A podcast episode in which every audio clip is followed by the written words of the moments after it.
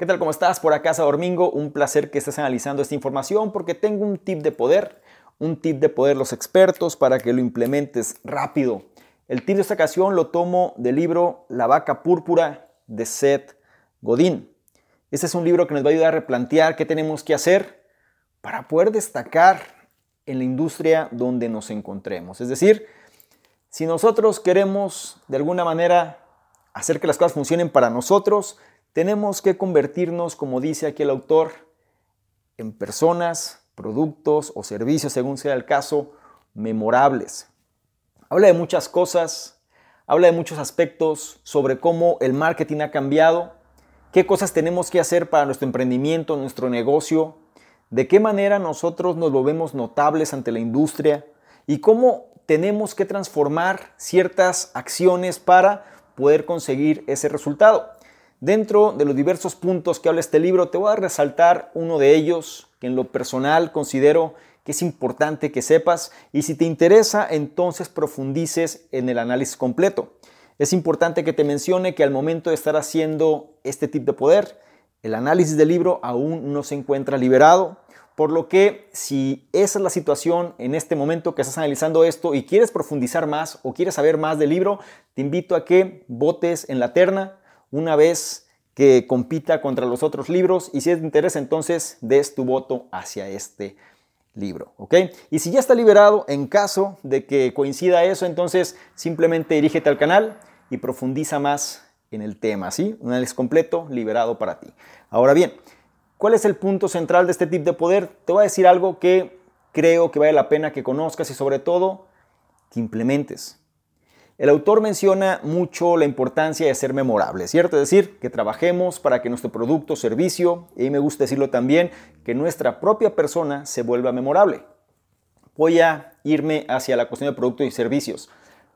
Una parte importante es, una vez que tú ya tienes un producto memorable, es decir, ya hiciste tu producto o servicio memorable, ¿qué sigue? ¿Sí? Este viene siendo uno de los problemas principales. La gente normalmente hace o dice que su producto o servicio es el mejor, se distingue, funciona muy bien, a lo mejor es cierto, sin embargo no se mueve, no crece, no genera ruido, no pasa nada. Y cuando eso sucede, entonces el producto tiende a desaparecer.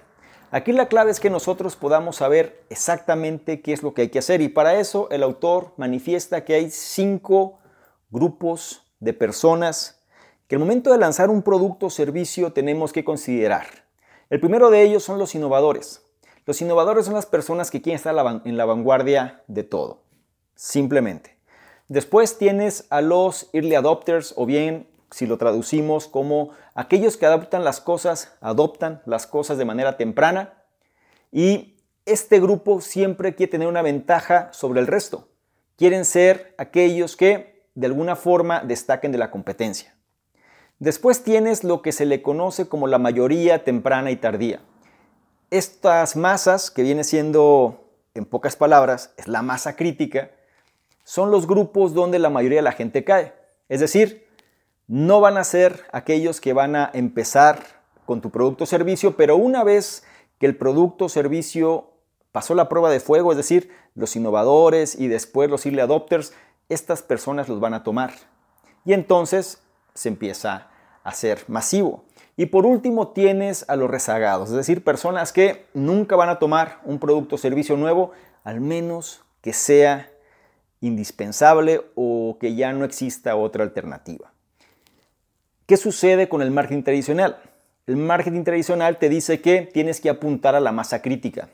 Te dice que vayas con las mayorías tempranas y tardías al momento de promover un producto o servicio.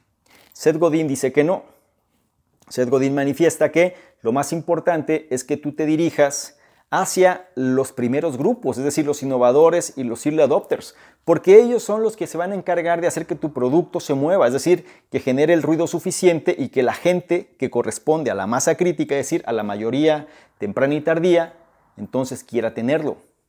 Por eso es importante cuando tú generes un producto o servicio o vas a lanzar algo, te preguntes aspectos como ¿Qué es lo que puedo hacer para que mi producto o para que la gente pueda comentar fácilmente sobre mi producto? Es decir, que el factor de comunicación sea sencillo. Otra cosa es cuál sería la ventaja, o más bien, si mi producto o servicio realmente va dirigido a un nicho donde la gente hable del mismo. Es decir, gente que le gusta compartir las cosas. Y manifiesta algún ejemplo que vale la pena resaltar, y es el caso de las cámaras eh, fotográficas, pero me refiero ya a las que eran no tradicionales, no las de rollo, sino ya las que funcionan de manera electrónica.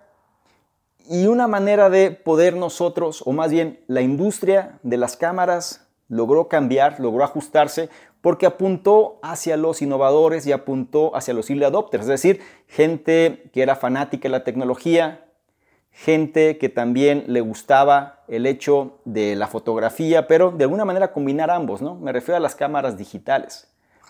Cuando empezaron las cámaras digitales, entonces apuntaron hacia este segmento y este segmento se encargó que la masa crítica que utilizaba la cámara tradicional de rollo empezara a moverse hacia los otros segmentos, es decir, empezaba también a adoptar ese producto o servicio. Hay empresas que no se dieron cuenta de ello, el, el caso mundialmente conocido de Kodak, y el tiempo pasó y lo demás es historia. Esto mismo sucede con compañías como Blockbuster, por ejemplo, con Netflix.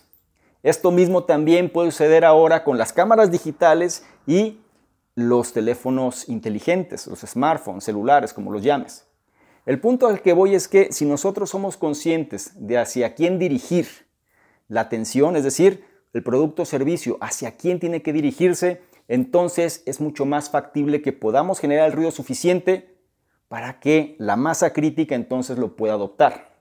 Algo interesante es que estos innovadores, estos early adopters, son los encargados de generar información, pero incluso también rumores, leyendas, mitos, teorías sobre productos y servicios que hacen que se genere el ruido suficiente para que los demás se interesen por ello. Entonces, si tú vas a hacer un lanzamiento, tienes un producto o servicio, tienes un emprendimiento y de pronto te das cuenta que no estás moviéndote en la línea que debería ser, quizá es momento que apuntes hacia estos dos grupos, los innovadores y los early adopters, de tal manera que puedas hacer que ese producto o servicio genere suficiente ruido. Alguien podría preguntar, oye, pero ¿qué pasa si mi producto ya es conocido y no tiene nada que ver con algo nuevo? Pues entonces ahí vas a tener que tener un problema distinto. Porque vas a entrar en océanos rojos. Te sugiero que analices de qué manera puedes innovar en ese producto o servicio que tienes para que sea atractivo precisamente hacia los primeros grupos de personas. Hazme saber qué opinas al respecto, comenta debajo si lo consideras de valor, no te olvides comentar, como dije antes, pero también no te olvides de compartirlo, no te olvides de evaluarlo. Y más que otra cosa, trata de incorporar este conocimiento para tu emprendimiento, negocio y de esta forma también pueda desempeñarse mejor. Y no nada más eso, sino que si lo llevamos a un punto todavía más aterrizado, trate de incorporarlo a tu propia persona para que te conviertas en una mejor versión. Te recuerdo mi nombre, soy Salvador Mingo, fundador del programa Conocimiento Experto, y no se te olvide que este fue un tip de poder para que lo implementes de ya. Y antes de que te vayas, te recuerdo que ya puedes descargar la guía nueva para dominar Instagram 2020 de manera gratuita. Esta es una nueva guía la cual puede dar a perfeccionar o a conocer más qué tienes que hacer para poder utilizar esta red social de Instagram de una manera mucho más ventajosa para ti. Estamos hablando de innovación, estamos hablando de emprendimiento, estamos hablando de cuestiones de marca personal, entre otras cosas, y esta guía te va a ayudar para que logres posicionarte mejor, posicionar tu producto o servicio acorde a lo que funciona realmente. No la dejes pasar, descárgala, y sobre todo accede a los detalles, va a aparecer el enlace que te va a llevar, como dije antes, para que la puedas descargar y entonces apaláncate de esta información. Hazme saber qué opinas al respecto y yo te espero del otro lado. Chao.